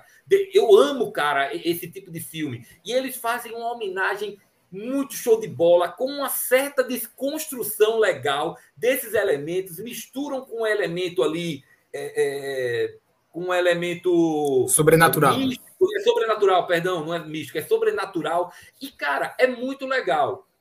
Qual é a questão? Lá no meio do filme, é, eles têm um momento em que eles quebram no roteiro para poder é, romantizar algo é, é, com vários personagens, com vários personagens, certo? É, e isso, para mim, quebrou um pouco a questão do filme. E isso eu estou falando de roteiro. Por quê? Uhum. Para mim, não tem um, um, uma lacração naquele primeiro filme configurada, simplesmente porque o casal principal são duas meninas homossexuais. É um casal de, de, de duas meninas que são homossexuais. Para mim, não vai configurar a lacração ali, na minha opinião. Uhum. Porque isso é, é, algo que a gente acontece. acontece. Isso é algo que vai acontecer. É, e, e, o roteiro do filme, a história do filme, é, ele gira em torno do roteiro, gira em torno da, do mistério, não gira em torno das motivações das duas. Então, para mim, não tem lacração, porque fica divertido, apesar de ter o, o casal ali na, na é, o casal feminino homossexual. Enfim, segundo filme, você vai lá na Netflix, você vai ver o gênero lá. Já não tem mais o aviso de, de gênero LGBT. Por quê? Porque o segundo filme ele não tem um casal homossexual, ele não tem um, um, um casal que, que, que fala sobre, sobre esse tema. E, e, o filme também é excelente, o roteiro é muito bom, o filme é muito legal, cheio de elementos sensacionais daquele horror ali que a gente quem gosta de terror chama o terror fazendinha, né? Que é aquele terror ali meio, meio rural, aquele negócio bem legal, cara, que você tem vários filmes aí, que como a gente assistiu Midsommar, que a gente gostou bastante. Então tem muitas coisas ali que são elementos legais. Qual é o problema? É quando você chega no último filme. Você chega a trilogia do medo na parte na parte 3, cara, e eles simplesmente simplesmente pegam toda a história que aconteceu agora e fazem a história é, ser movida em cima justamente dessa questão da escolha da sexualidade da, da, da, da, das personagens da antiguidade. Aí, ao invés de você pegar atores novos, você meio que configura, pega os atores que estavam nas outras dois filmes, colocam eles no rosto, meio que, que explicando que são outros personagens, mas aqueles atores que foram que fizeram os outros filmes estão interpretando. E, e, o casal, o casal é, é, é, homossexual feminino é o casal. É, é, são as duas atrizes que fazem lá o casal homossexual no primeiro filme. E aí, todo o mistério de terror, tudo que é o plot que vai gerar, o que a gente queria saber, o segredo é em cima do quê? De pessoas que foram lá e perseguiram as personagens pela conta da, da escolha delas, da homossexualidade, os religiosos que sempre perseguem, aí bate em cima da homossexualidade e vem aquele discurso de você tem que ser livre e você tem que escolher e pererei. Cara, aquilo não tem nada a ver com o que os dois primeiros filmes apresentaram não tem nada a ver. Você estraga a história do terror, você tira todo o sobrenatural para poder trazer um discurso ideológico. E, cara, desculpa, a gente está aqui na liga para dialogar. A gente está aqui para respeitar a cosmovisão de mundo de todo mundo. A, a Deus dá livre-arbítrio para todo mundo. Quem sou eu para falar das escolhas que cada um faz da sua vida, cara? Eu não tenho nada a ver com isso. O, o nosso papel aqui, como Liga Teológica, como teólogos, é falar biblicamente, falar o que a Bíblia diz. Esse é o nosso papel aqui. Mas, cara, não dá para você pegar um roteiro tão bom, com uma construção tão boa, e você enfiar ali o grande plot, o grande plot twist da série é justamente uma pauta de minoria, de ideologia, mais uma vez, mais uma vez. E aí você estraga a trilogia e você estraga um produto que era para ser excelente, simplesmente porque você quer jogar um discurso. Qual é a mensagem aqui? Não é a questão, cara, que a gente é intolerante de ver coisas que não tem a ver com os nossos valores. Não, há, não é questão uhum. de preconceito, mas é uma questão de qualidade, é uma questão de coerência e é uma questão de realmente a gente, é, a, a gente parar de querer enfiar na cabeça da gente coisas que a gente talvez não sejam as nossas escolhas. É, então, eu acho que do mesmo jeito que a gente tem que respeitar a escolha dos outros, a galera precisa aprender a respeitar um pouco né, as escolhas também que, de quem tem uma visão mais eu não gosto muito dessa palavra, mas eu vou usar uma visão mais conservadora, né? é porque é porque é o seguinte, sabe? A história se repete, né? Se você for lá na Bíblia, lá em Êxodo, né? O povo de Deus se torna escravo no Egito porque os egípcios enxergavam os enxergavam como uma ameaça, não é? E aí por isso que eles se tornam escravos, né? E sabe, é, pessoas hoje que enxergam a igreja, o povo de Deus como uma ameaça, é, é, a, pessoa precisa ser muito perverso para isso.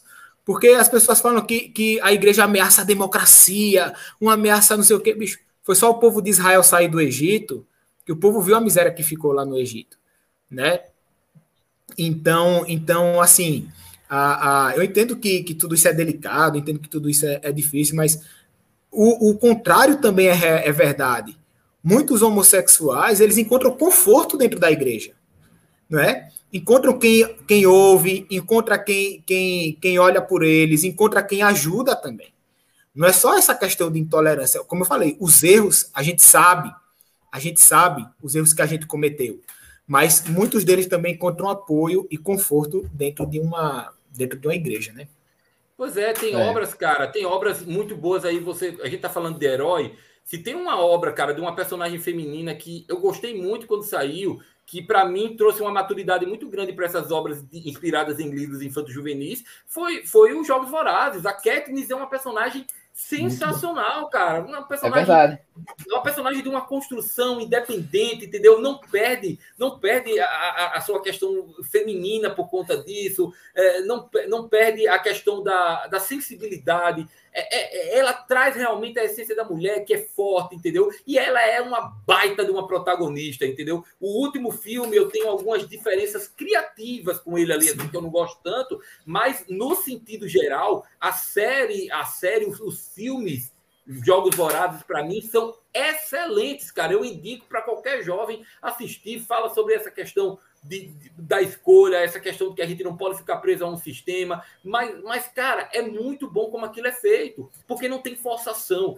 Então não é simplesmente ah, ah, você é porque você é contra as pautas. Cara, eu não me incomodo se o filme tem uma baita de uma protagonista feminina. Eu não vou me importar com isso, entendeu? Eu não vou, não vou me importar. Eu já assisti séries com, com personagens mesmo. É, é, é, que são bem assim, protagonistas femininas fortes, o personagem que, que é homossexual, e são personagens excelentes, são personagens que a gente tem que bater palma. Não tem a ver a escolha do personagem, mas a lacração ela se configura quando você fica forçando esses conceitos para a gente, como que a gente tem que aceitar aqui, passando ah, pela nossa garganta forçado, entendeu? E quando você estraga o roteiro por causa disso, você estraga a história por causa disso.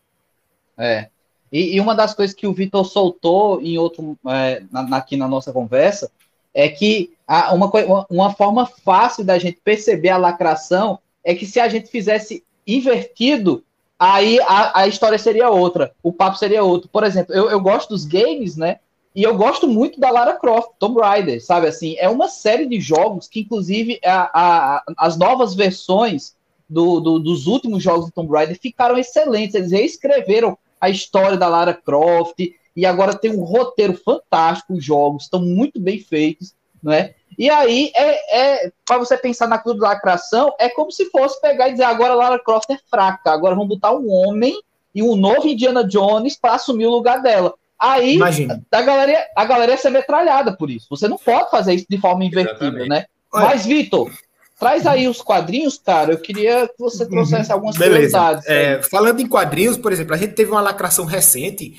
É, com, tem, tem uma, uma, uma editora chamada Super Prumo, né? Que eles a, a, fizeram duas histórias sensacionais, né? O Doutrinador e o brasileiro, hum. inclusive, né? E o Destro. O Destro que inclusive tá para virar série, né? E aí a galera da lacração ficou com raiva porque os personagens se posicionaram contra o, o, o, o pensamento deles. Eu, poxa, peraí, pô, não é diversidade? Que tenha tudo de diversidade, que tenha diversidade aí para os dois lados. São quadrinhos excelentes. Quem leu Destro, o primeiro volume, e quem leu o Doutrinador, do quadrinho também, poxa, vai ver que é um, são excelentes, excelentes roteiros. Mas olha só, eu quero falar primeiro de Watchmen. Ah, o Watchmen, né, no, no, nos quadrinhos, é uma desconstrução da, da melhor que, Legal. Que, que existe. Eu até separei uma, umas, umas ima uma imagem para o Iago mostrar. É, é, o, que, o que é que, que o Moore faz com, com o Watchmen? Ele pega é, personagens que a DC tinha comprado os direitos deles, mas que não estavam usando, e a DC chegou e disse: faça o que você quiser. Então, o que é que ele faz? Ele desconstrói todo o universo de personagens, ele desconstrói o universo da DC não é? Usando a própria DC, né? Na, na, na, usando a própria editora. Só que ele faz isso de uma forma simplesmente fantástica. Eu, eu vou falar sério, e não, não, é querendo ser chato, nem nada disso, não. Mas se você só assistiu o filme, você não tem noção do que é a profundidade de Watchmen. né? Porque para você ler o Watchmen, você precisa saber o que era de ouro, o que era de prata. Você vê, você vê assim uma questão, uma, uma coisa muito interessante em todas as edições praticamente, você vê uma criança lendo gibi de pirata, lendo o, o Contos do Cargueiro Negro. Por quê? Porque o Alamu fala que os gibis que sobreviveram ali não foram gibis de super-heróis, né? Porque ele desconstrói esse mundo de, de, de super-heróis, não é? E ele faz uma desconstrução sem lacração né? Ele faz uma deconstrução de, de, modo que o Watchmen ele é considerado uma das, das 100, 100 maiores obras do mundo. Não é 100 maiores quadrinhos, é obras né, de arte, de tudo. O Watchmen está lá entre, entre, entre eles. Então, isso aqui é um exemplo do que é desconstrução. Né? De como você pega um universo e desconstrói. Você, o, os heróis são otimistas. O Watchmen é totalmente pessimista totalmente, totalmente pessimista. Né? O que acontece no final, com todo aquele plot twist lá do cara, aquele no, no, no filme ele simula uma, ele solta uma bomba, né? Nos quadrinhos ele simula uma invasão alienígena e tal. Aquilo é só uma pontinha do, do iceberg de tanta coisa ali que, ah, que existe. Então, um bom exemplo de desconstrução é o Watchmen. Agora eu quero usar o que aconteceu recentemente. É, Iago, por favor, coloca aí a imagem da mulher Hulk do John Byrne. Isso, pronto. A da minha esquerda aqui é a mulher Hulk do John Byrne, não é? é essa que ela tá levantando aí, o tipo uma espécie de tampa, não sei direito o que é, sei direito o que é. Isso aí é, é, o John Byrne na década de 80, ele reformulou toda a personagem da, da mulher Hulk, não é? E ela era desse jeito que ela é, ela é forte, ela é uma personagem totalmente divertida, independente, inteligente, ela era advogada, não é? E aí, beleza, você tem as melhores histórias da mulher Hulk nos anos 80. Aí me chega o Jason Arrow e faz essa outra desgraça aqui na, do, do, do outro lado, né? Pega a mulher Hulk, que nem se chama mais mulher Hulk, se chama de Hulk mesmo, e para mostrar que ela é forte é o que ele faz. O que fizeram lá em Mestres do Universo, né? Só que o pior de tudo é que o Jason Arrow, ele é um excelente roteirista. O que ele fez, por exemplo, com a Thor, quando ele pegou o Thor e transformou em mulher, puxa, foi uma história excelente. A, a, quando a, a, Jane Foster pegou pegou pegou o, o, o, martelo do Thor, pronto, aí, boa pergunta. Thor, mulher, desconstrução ou lacração? Desconstrução. Não tem lacração ali naquelas histórias. Quem leu, viu, ela se tornou simplesmente digna de pegar o Thor. E por que não é lacração? Porque ela não desmereceu o Thor, o personagem principal. Entendeu? Então é uma desconstrução que funciona. O Jason Arrow fez isso. Né? Então, ele é um excelente, um excelente roteirista, mas quando lacra, se transforma aí nessa, nessa porcaria. Não é? é algo totalmente gratuito. Ah, o mesmo acontece, por exemplo, com o Bendis, quando ele escreveu os X-Men. Você tem cenas ali gratuitas de homossexualidade. Gratuitas. E você lembrar que o Bendis foi o cara que criou Miles Morales, que escreveu excelentes histórias do Homem-Aranha, do Demolidor. Poxa, o que o cara faz com o Demolidor é algo absurdo. Agora, quando lacra, se quebra. Não tem para onde, porque justamente o problema da lacração é porque ela vem contra a de, é, ela vem com a, des, com, a, com a descaracterização do personagem. A mulher Hulk, para ser forte, ela poderia continuar se chamando mulher Hulk. Ela não precisava mais se chamar simplesmente de Hulk. Ela não precisava ser transformada também num brucutu irracional, né? Como, como, como ela tá, tá se transformando aí, né? Então, poxa, esse aí, aí depois as editoras reclamam, ah, porque não está vendendo quadrinho? Ah, por causa disso, tanto é que o foco da Panini hoje é republicar o material da década de 80, que são que é a melhor a melhor fase dos quadrinhos, né? Então você você tem isso aí que realmente é, é, é lamentável você você ver esse negócio, né? Você vê uma personagem tão divertida tão massa como a mulher Hulk ser transformada numa, num negócio desse por causa de, de agenda de agenda política uhum. aí, né? É terrível. É, é muito complicado. Mas, meus queridos amigos, nós estamos aqui nesse papo muito bom. Né? Existem uma infinidade de outras obras que a gente poderia trazer aqui. Né? Inclusive, eu acho que a gente precisa de uma live só para falar de Watchmen né? aqui porque tem muito assunto para falar de Watchmen aí, para falar do filme Watchmen, né? Que ele tem também alguma coisa boa, viu? Ele se salva em alguma coisa ali. Tem. A série. A, a série da HBO, a série da HBO, o ótimo. Não também. assisti, não assisti. Pois é, tá perdendo, tá perdendo. Então, assim, tome, é um outro tome, assunto. Tá perdendo. Mas aí, meus amigos, mas aí, Já. meus amigos, a, a, a gente não tá aqui para criticar, e já ficou claro, mas é importante frisar que a gente não tá aqui para criticar a figura da mulher ascendendo, uma mulher que assume uma, uma posição de protagonismo de forma alguma.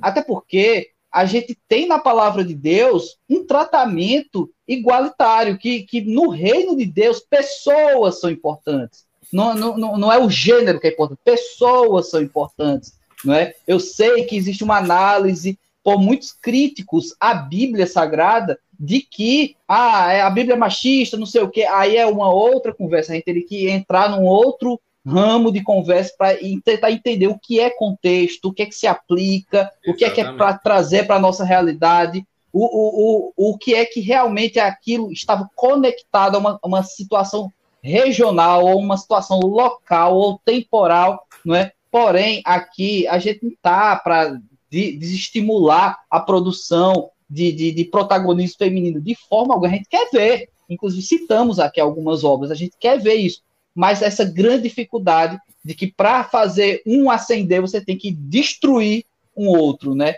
E nesse caso, dos exemplos que a gente usou, a figura masculina ela precisa ser destruída para que a mulher ascenda, né?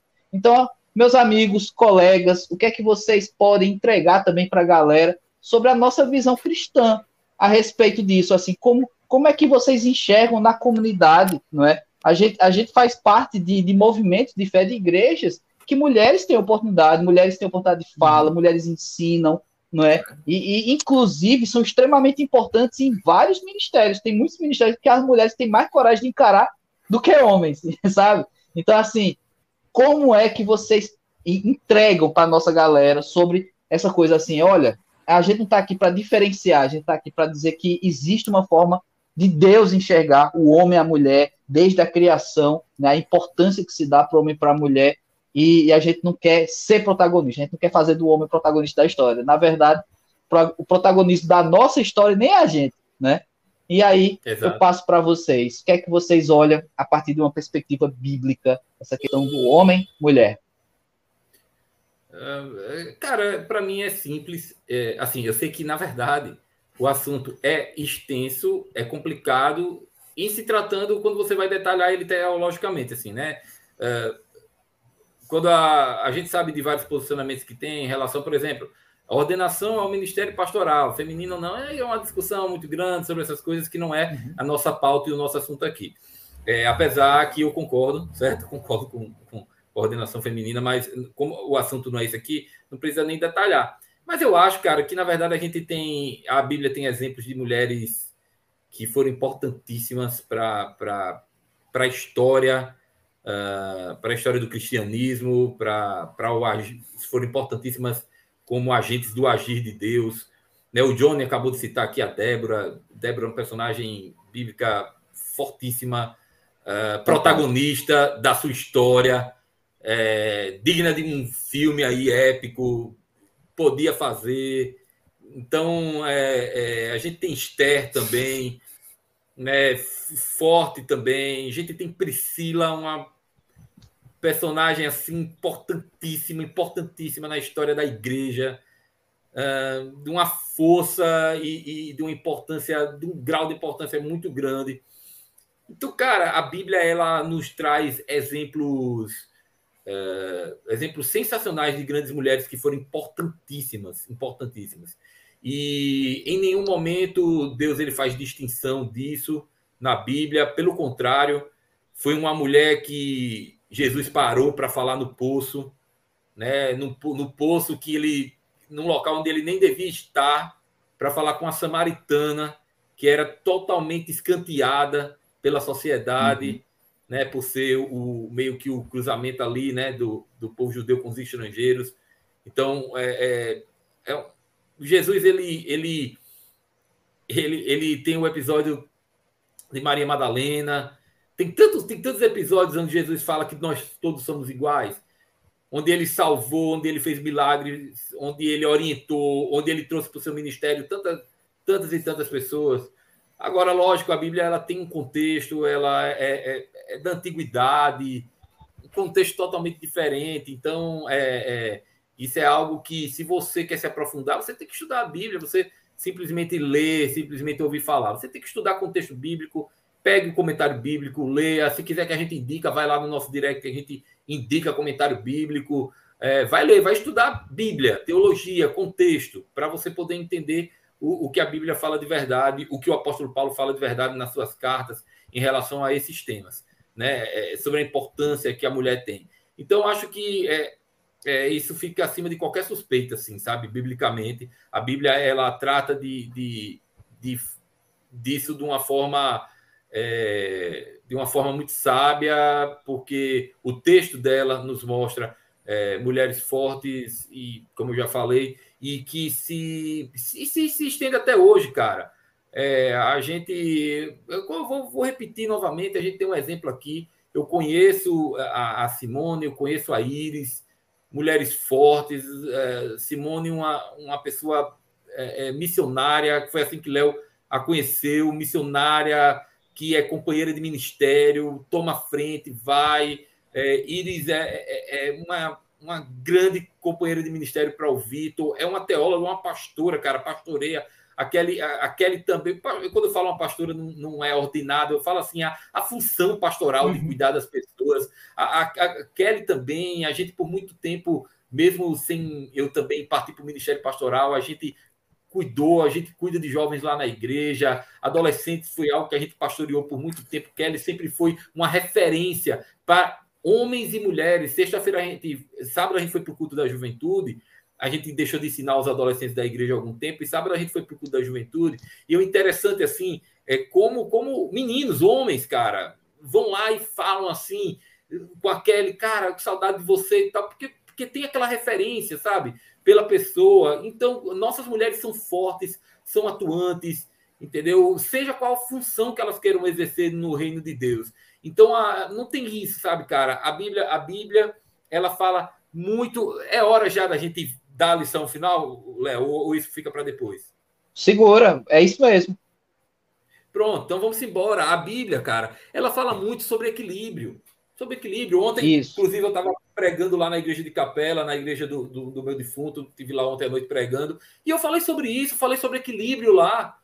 Eu falei, Paulo fala diversas vezes para gente, Deus nos deu um espírito de temperança. O provérbio está cheio de versículos sobre equilíbrio, sobre, sobre, sobre a gente viver uma vida onde a gente não precisa de extremos, cara. Onde ninguém é principal de nada, onde a gente sabe que o protagonista da nossa história é Jesus Cristo, é Deus, Deus é o nosso Senhor. Então a gente, cara, a gente, a gente precisa, na verdade, é, desconstruir os nossos conceitos às vezes. A gente precisa, uhum. as pessoas precisam desconstruir a, é, é, essa, esse espírito de, de guerra que se tem, de querer ter razão, sabe? De que um lado tem que ganhar. Não, isso não tem nada a ver com a Bíblia. A Bíblia não fala sobre isso. A Bíblia é um, um livro onde o centro dela é a cruz. E a mensagem da cruz é uma mensagem de amor e de esperança para todas as pessoas igualmente, cara. Então a gente tem que buscar ser equilibrado. Se tiver uma mensagem para falar aqui nessa live, sejamos equilibrados. Equilibrados como cristãos que consomem cultura pop, cristãos que simplesmente não vão ser é, legalistas. Não, eu não vou assistir isso porque é pecado e muitas vezes não é ao mesmo tempo é o cristão que vai assistir tudo sem filtro, sem entender que ali tem algo que é nocivo. Precisamos ser equilibrados, precisamos ser cristãos pensantes e equilibrados. E, e se a gente for assim, eu tenho certeza que a gente vai entender é, o papel do homem, da mulher, de seja qualquer ser humano, independente de raça, independente da sua escolha, sabendo que Deus é quem julga, quem vai para o céu, quem vai para o inferno, e é Deus que vai cuidar do futuro de cada um. Eu acho que a mensagem é essa. Massa demais. Vitor? É, a... eu acho assim, sabe? Acho que, inclusive, nós três aqui, a gente teve mulheres que fizeram muito, muita diferença na nossa vida, né? Nós três estudamos no mesmo seminário, inclusive, tivemos as Sim. mesmas professoras, tivemos as mesmas professoras, não é? E que fizeram muita diferença aí na, na, na nossa vida, né? Então jamais a gente está querendo aqui é, desmerecer a mulher. Ô, Vitor, é... Vitor só, só um parênteses, perdão, que você falou aí que a professora Maria Betânia, inclusive orientadora de monografia minha e do Léo, uma referência para a gente de teologia. Professora Maria Joyce. Betânia, Joyce, Cleiton. Oh, professora Maria Betânia, ela foi presidente da ASTA, Associação dos Teólogos, cara. É, é, a nível brasileiro. Professora Maria Betânia, eu vou dizer uma coisa para vocês. Se a Liga Teológica existe hoje, saiba que a professora Maria Betânia é uma que tem responsabilidade, Sim. porque foi ela que falou para mim que eu devia ter coragem de fazer a monografia na área de cultura pop, falar sobre uhum. cinema, filme, teologia da cultura de Paul Tillich. Foi ela que me orientou e ela que, que falou para mim, Paulo, escreva sobre isso, tenha coragem e no futuro publique sobre isso. E isso se tornou a Liga Teológica. Uma mulher, uhum. cara, uma teóloga sensacional. Então eu precisava abrir esse parênteses para falar da professora Maria Betânia. É, assim, o que, o que a gente precisa é, diferenciar na Bíblia é o seguinte, é que a sociedade ela não era machista, ela era patriarcal, o que é diferente. Imperfeita. Exato. Uma sociedade imperfeita como, como qualquer outra. É falar, ah, porque o homem era privilegiado. É, se você considera um privilégio para a guerra, então, então vá, vá, vá para a guerra. Né? Porque a ideia da sociedade patriarcal era que o homem fosse para a guerra para que as mulheres e as crianças ficassem em segurança na sua casa. Não é? Ah, ah, e, e, é uma questão assim, onde cada um tinha lá a sua função né, na, na, na sociedade. É claro Sim. que hoje isso é desconstruído, né? E a sociedade é. muda e não tem problema mudar, né? E tem que ser de fato, tem que, tem que mudar de fato, né? Porque os tempos são outros. Não dá para a gente olhar aquele contexto e querer transferir para a gente hoje, né? O que fica para a gente são os princípios, né? Os princípios bíblicos que a própria Bíblia afirma que são eternos, né? Esses princípios ficam. O contexto não. O contexto já é totalmente outro. Só um exemplo, né? Por exemplo, existia uma lei é, lá no Antigo Testamento que você não podia misturar dois tipos de tecido para fazer uma roupa, né? Por quê? Porque aquilo simbolizava a, a, a mistura com outras religiões, a mistura com, com, outras práticas que não eram do povo de Israel. Hoje, claro, a gente não precisa usar a camisa só de um tecido, mas o princípio permanece, né? da gente manter a fé aí o mais, a, é, mais pura possível. Né? Mas tem um texto que Jesus fala, é, lá em Mateus, no capítulo 16, versículo 6, a, ele diz assim: acautelai-vos do fermento dos fariseus. É? Os fariseus, a gente sabe que era um grupo político-religioso que tinha muito mais interesse em manipular o povo de Israel do que realmente libertar. Né? Era um povo que não estava aí é, nem aí porque a Bíblia dizia, né? Eles se preocupavam muito mais com a letra. O grande problema deles era que eles faziam a interpretação da Bíblia ao pé da letra, não é? E aí eles se tornavam muito legalistas. E qual é o resultado disso? Opressão, manipulação, não é? Que é o que de fato acontece com quem lacra. Quem lacra quer, na verdade, manipular os espectadores. Querem manipular aquelas pessoas que estão assistindo o, o o filme, né? Ou a série, ou lendo, ou lendo o quadrinho. Então, por que Jesus fala é, cuidado com o fermento dos fariseus? Porque o fermento é o que faz o pão crescer, não é? O fermento é o que faz o pão crescer. Então, o que é que Jesus está dizendo ali? Olha, cuidado com o que vocês estão procurando para o crescimento de vocês, não é? Aí depois, se você for continuar lendo o texto, é, é, os discípulos vão dizer: ah, eles estão falando isso, Jesus está falando isso porque a gente não trouxe pão. Né? Aí Jesus desce a, a lenha neles: não, não, não, é, não, é, não tem nada a ver com isso, porque vocês viram os pães, os pães se multiplicando, não é? Vocês viram lá o que eu fiz com cinco pães e dois peixes e tal, como eu alimentei, depois a outra multiplicação, que foram duas, né? A outra multiplicação e tal, okay? Aí depois, no, no, no final do texto, né? Tá escrito assim. E depois eles passaram a entender que Jesus estava falando da doutrina dos fariseus, né? Para que eles tivessem cuidado com a doutrina dos fariseus. Então, cuidado com aquilo que você busca para ser a sua orientação, não é? Você busca, a gente precisa buscar a palavra de Deus e não lacração, porque a lacração, ela, assim, o grande problema da lacração é porque ela é totalmente mentirosa. Ela é mentirosa. Uhum. Ela mostra, ela quer é, é, mostrar uma realidade na ficção que não existe, né? Ou pelo menos eles querem fazer a gente no mínimo aí de zumbi e querem mesmo doutrinar e querem é, é, é manipular a gente, assim como os fariseus faziam. Isso para mim é uma excelente é, analogia de como a gente precisa ter cuidado quando a gente vai misturar política e religião, né? Todos nós somos seres políticos. A gente não, não, não, não pode negar isso. Todos nós somos seres políticos, a gente tem as nossas posições políticas, a gente tem as nossas ideologias políticas, mas, cara, não deixe que isso atrapalhe o, o, o, o seu relacionamento com Deus. Né? Existem movimentos hoje a, a, que querem ler a Bíblia do ponto de vista deles. O, o, ponto de vista do movimento tal, vamos ler a Bíblia do ponto de vista do feminismo, do movimento não sei o quê e tal. Disso. E, cara, eu não preciso disso para saber que o fato de eu é, maltratar minha esposa ou de eu, de eu a, a, agredir ela física ou verbalmente é pecado. Eu não preciso do, de, de certos movimentos para me dizer isso, porque a Bíblia já me ensina isso. Não é? Então, então, eu acho que a gente precisa ter muito cuidado ah, com que a gente procura crescer. Né? O filme, o filme ele pode trazer muito crescimento para a gente. Um quadrinho que a gente lê traz muito crescimento. Mas, acima de tudo, a palavra de Deus. Cuidado com o fermento dos fariseus. Cuidado com o fermento daqueles que buscam misturar aí política, religião, filme, né? Ficar é, é, misturando aí para tentar manipular a gente de uma, de uma certa forma. É. Muito bem, meus amigos, estamos aqui chegando ao final né, dessa nossa conversa aqui, esse bate-papo. Claro que tem assunto aqui para a gente esticar muito mais, mas isso pode ficar para uma segunda live, inclusive, né? A gente Sim. pode ter uma parte 2 né? Se a galera pedir demais, se a galera dizer não precisa, a gente quer esticar mais esse assunto, a gente vai fazer uma parte 2 dessa live, mas com certeza, não é? E aí fica também todo esse ensinamento, toda essa aplicação, né? Porque a gente chegou aqui à conclusão de que essa lacração é um extremo, essa, essa lacração, o próprio Paulinho trouxe também mais uma palavra, uma forçação, é um extremo. Mas existe extremo até mesmo religioso, né? Então a gente tem que ter cuidado. Exatamente. Né? A gente realmente tem que, tem que estar dentro desse ponto de equilíbrio, né? E como o Vitor encerrou aí dizendo, justamente, né? Então vamos olhar para a palavra. Eu não preciso pegar outras lentes para enxergar o que está na palavra. Eu preciso olhar para a palavra e aí ganhar lentes para enxergar esse mundo, né? Então é Perfeito. é bem desafiador.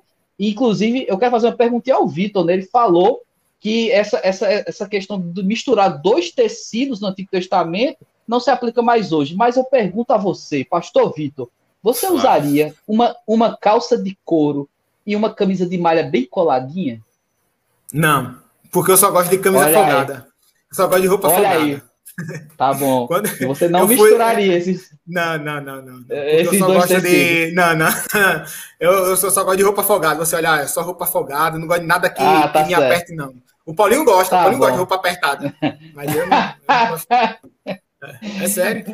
Você, você acabou de lacrar. Você acabou de lacrar. Você está desvirtuando o assunto aqui da live, simplesmente para levantar uma provocação à minha pessoa. É... E, infelizmente, comprei roupas que eram folgadas, a gente cresce, engorda e as roupas vão ficando apertadas, né? Ah, ok. Outras.